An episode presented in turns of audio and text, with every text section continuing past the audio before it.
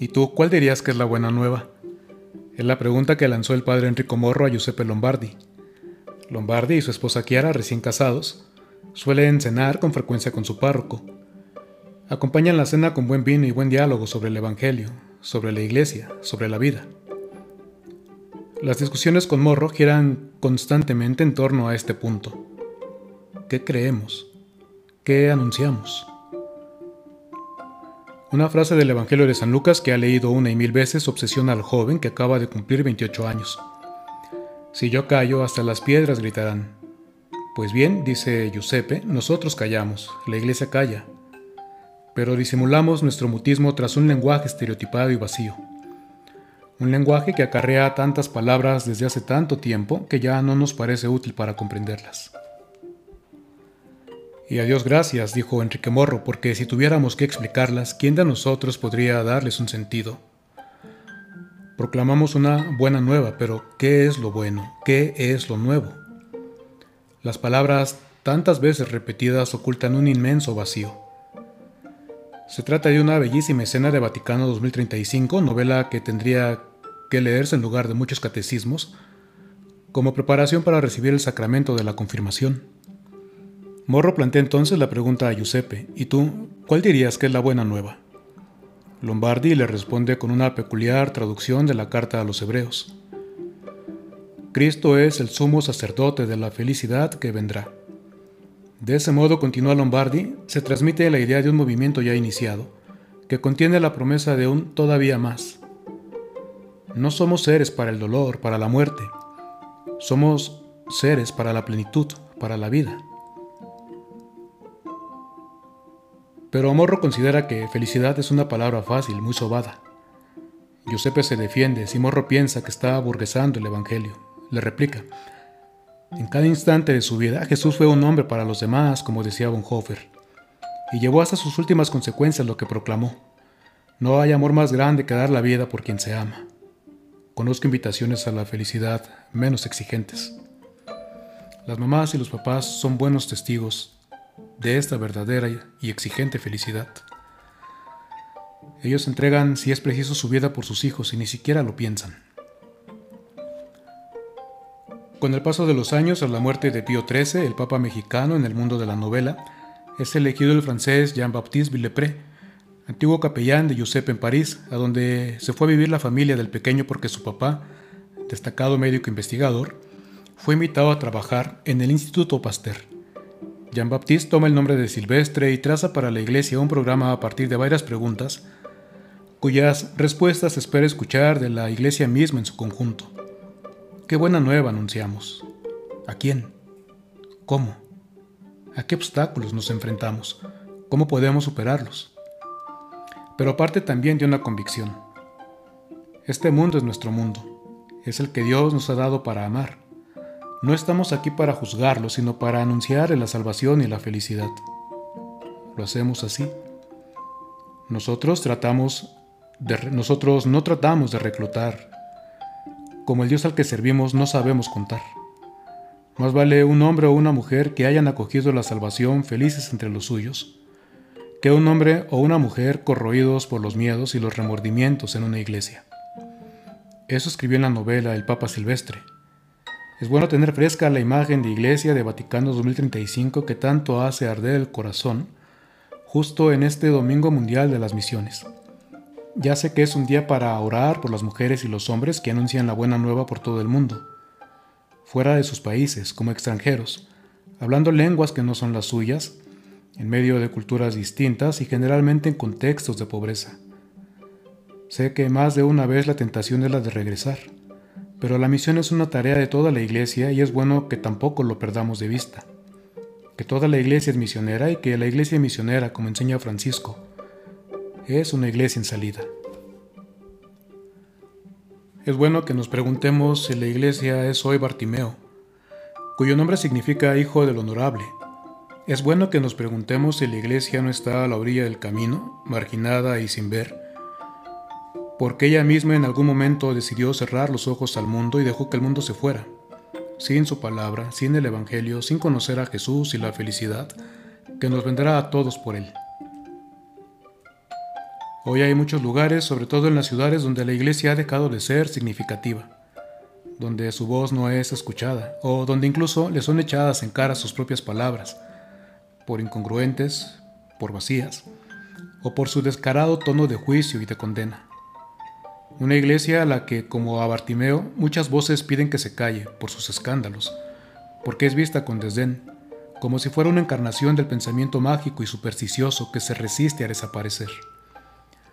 Anunciar el Evangelio supone vivirlo previamente, acoger a Dios como una buena noticia, ponerse de cara al Señor y Maestro que siempre nos está llamando, y dejarnos interpelar por su palabra.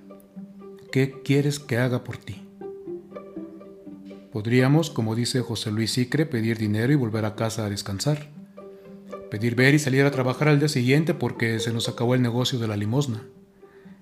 Es decir, podríamos como iglesia pedir que se olviden los escándalos, o podemos pedir ver y caminar detrás de Jesús a Jerusalén, donde espera la cruz. Y no se trata de masoquismo, de buscar el dolor, el sufrimiento o la muerte, sino de ir a donde la vida sufre dolor, violencia y muerte, ahí donde el Señor ama con intensa fidelidad hasta el extremo. Caminar como Jesús y detrás de Él, Él es la buena noticia. Dice el mensaje final del sínodo sobre la palabra del año 2008. La palabra eterna y divina entra en el espacio y en el tiempo y asume un rostro y una identidad humana. Tan es así que es posible acercarse a ella directamente pidiendo, como hizo aquel grupo de griegos presentes en Jerusalén. Queremos ver a Jesús. Las palabras en un rostro no son perfectas porque no cumplen plenamente el encuentro, como recordaba Job cuando llegó al final de su dramático itinerario de búsqueda. Solo de oídas te conocía, pero ahora te han visto mis ojos. Cristo es la palabra que está junto a Dios y es Dios.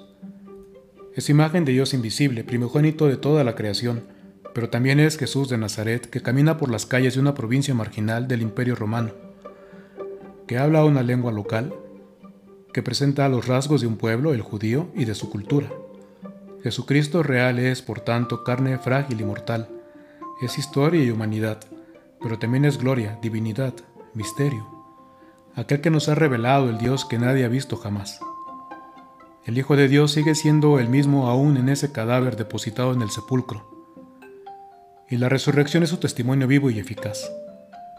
Asimismo, Cristo resucitado lanza el llamado a los apóstoles titubeantes para salir de las fronteras de su horizonte protegido. Por tanto, vayan a todas las naciones, hagan discípulos y enséñenles a obedecer todo lo que les he mandado. La Biblia está llena de llamadas a no callar, a gritar con fuerza, a anunciar la palabra en el momento oportuno e importuno a ser guardianes que rompen el silencio de la indiferencia. La iglesia, creo yo, tiene que volver a abrir los ojos, ponerse de frente al Señor que nos interpele en quienes nos cuestionan, en quienes no creen en nosotros, en quienes esperan de nosotros algo más que limosna. El mundo necesita la luz del Evangelio y no se la podemos ofrecer en envases medievales, ni la podemos esconder bajo la excusa de que el mundo no nos quiere o que hay que defendernos de nuestros enemigos. Necesitamos recuperar la credibilidad. Decía don Pedro Casaldáliga, no basta ser creyentes, también hay que ser creíbles. No basta sabernos hijas e hijos de Dios y defender con orgullo nuestra dignidad. Hay que recuperar la credibilidad defendiendo la dignidad de los que están a la orilla del camino, en las muchas orillas de la pobreza, de la exclusión. El mensaje creo que ha de presentarse con gestos éticos que hablen por nosotros del amor del Dios en que creemos porque en los Evangelios los milagros no son importantes por el misterio de cómo se realizaron, sino por el impacto que provocaban en las personas curadas que podían ser nuevamente acogidas en sus familias y en sus comunidades. Los milagros siempre son más sociales que médicos y nunca son individuales. Hay que, como Jesús, salir al mundo no para explicarlo, sino para recorrerlo, para amarlo. Necesitamos hablar el lenguaje del mundo porque a nosotros nos interesa que el Evangelio sea comprendido que sea causa de alegría y de esperanza, que desate la misericordia, porque a nosotros nos toca impregnar al mundo con la fragancia del amor de Dios, y no podemos darnos el lujo de esperar a que el mundo venga de su carrera al futuro, al pasado que nos dio seguridad. Necesitamos dialogar con el mundo de la ciencia, de la técnica y de las artes. necesitamos dejar de dar respuestas de hace muchos ayeres a las preguntas de hoy. En las redes sociales se comparte un meme con cuatro fotografías del Papa Francisco en gestos de apuro y de duda. La pregunta que le lanzan es, si Dios creó el sol hasta el cuarto día, ¿cómo es que supo que era el cuarto día? Nunca falta quien quiere dar por zanjada la discusión separando la ciencia de la fe. Tampoco falta quien quiere defender la literalidad del texto bíblico con abigarradas explicaciones, recorriendo a la filosofía de Santo Tomás de Aquino, que no era astrónomo y que vivió en el siglo XIII cuando se creía que la Tierra era el centro del universo y que el Sol giraba alrededor de ella. Hay quien sigue queriendo fundamentar la moral sexual de la vida matrimonial en la teología de Santo Tomás de Aquino, que ni era médico ni tuvo hijos, y que murió seis siglos antes de que se descubrieran el óvulo y el espermatozoide. La ciencia, la genética, la técnica, las artes no son enemigas de la fe. Pero hay que tomarlas en serio si queremos que nos tomen en serio a nosotros. Para evangelizar al mundo hay que dialogar con él en horizontalidad, sin afanes de superioridad y abiertos al aprendizaje común, para construir un camino común de humanización para todos los pueblos, sin exclusiones. Es tarea de todos porque la iglesia somos todos. Todos somos hijos, todos amados, todos incluidos. A todos nos toca anunciar que por Jesús, a todas y a todos, nos vienen la salvación y la felicidad, no las baratas, sino las que brotan del amor llevado al extremo.